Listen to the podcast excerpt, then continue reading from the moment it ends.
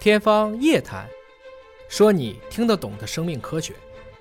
张主任最近呢，娱乐圈的两个名人的离世，其实引起了很多百姓的关注啊。嗯一个是达叔啊，还有一个是英俊哥。嗯，大家觉得名人其实体检应该很重视。嗯，这怎么这么短暂的时间？而且之前达叔上节目的时候呢，还是说心脏不好，还没说过肝有问题。对，怎么突然之间发现就是晚期？这个癌症啊，二百多种，嗯，它分的档次。如果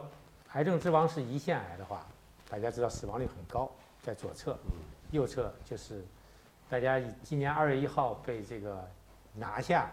重疾保险对象的甲状腺手术状癌，啊连重疾都不算。嗯嗯嗯，那连重疾都不算，那算癌症吗？它还算癌症，最轻的癌症是吧最？轻的癌症。嗯那么在这个过程中，靠左边这些癌症啊，确实呢，它对人的威胁比较大。嗯那么胰腺癌是癌症之王，你要知道十几年前癌症之王就是肝癌，啊，到目前为止的教科书刚刚改，其实以前我们上医学院的教科书上说，肝癌的发病率约等于死亡率，所以呢，大家对癌症的恐惧的认识，肝癌起来一个很大的作用，因为相对于胰腺癌来讲，肝癌发病率要高很多，它是发病率前六大肿瘤，死亡率排第三的肿瘤，它是个大癌，所以呢，赵英俊和达叔也不是这么偶然，在这么近的时间内都属于同一个癌症，是因为它是一个非常大的发病率高的癌，所以这种偶然性就低一些。刚才您说约等于发病率就是死亡率，那就是得了就没好。就是肝癌以前的死亡率非常的高啊，嗯，这两年由于早诊早治的进展，肝癌获得了一些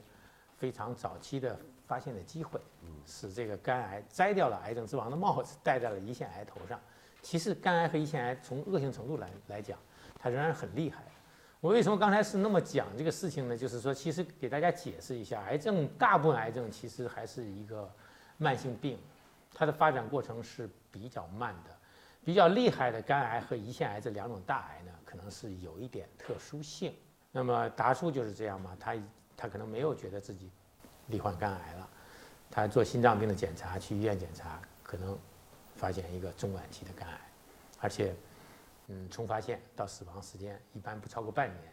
所以我们觉得癌症太可怕了。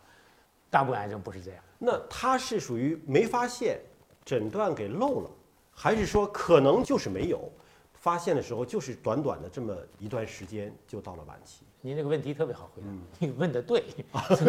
这两个原因都有。都可能。有可能是刚开始的时候他这个手段不行，他查心脏病了，查心脏病的专科可能对肝癌的早筛的手段没有，他比如说专业的肝脏超声，比如说血清学的好几项检查他没做，或者做的不够专业，漏掉了。